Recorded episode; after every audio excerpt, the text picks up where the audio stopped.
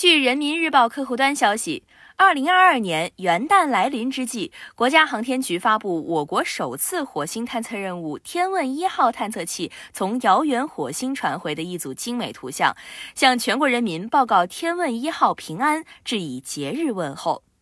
本组图像包含环绕器与火星合影、环绕器局部特写、火星北极冰盖、祝融号火星车拍摄火面地貌等内容，展示环绕器、祝融号火星车工作状态及获取的火星表面形态。图像中，环绕器正飞过火星北极区域上空，环绕器本体呈金色，与地面进行高速数据通信的定向天线呈银色，太阳翼和雷达天线展开状态良好。火星上的白色区域为覆盖在北极的冰原，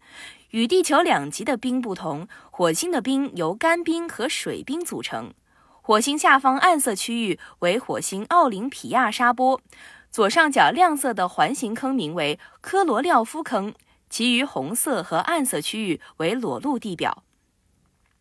环绕器一侧太阳翼完全展开且姿态稳定。一根展开的次表层探测雷达天线与太阳翼平行，磁强寄生杆向环绕器左上方伸出。图像展示了火星北极冰盖，层理清晰可见，经过常年沉积和消融，呈现出以极点为中心的白色冰层和裸露地表组成的环形螺旋状地貌。该图像由祝融号火星车近期利用导航地形相机获取的三幅图像拼接镶嵌而成。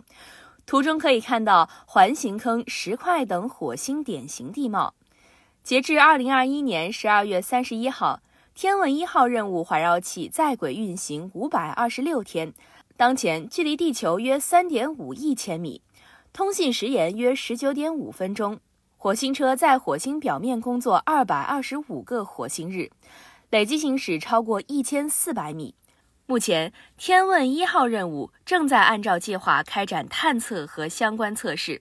共传回约五百六十 GB 原始科学数据，两器状态良好，运行正常。